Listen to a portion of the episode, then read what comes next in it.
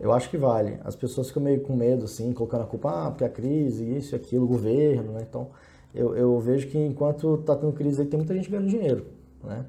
Claro, existe a crise econômica, política e tal, mas enquanto isso as pessoas continuam consumindo. Consumindo carro, roupa, alimento, aluguel, tudo, né? Tudo. É, o que pode acontecer na crise talvez é que elas reduzam de repente o ticket, né? Em vez de gastar X, gastar meio X. Ou às vezes vai procurar um produto de menor qualidade, uma marca menos né, conhecida, mas vai continuar consumindo.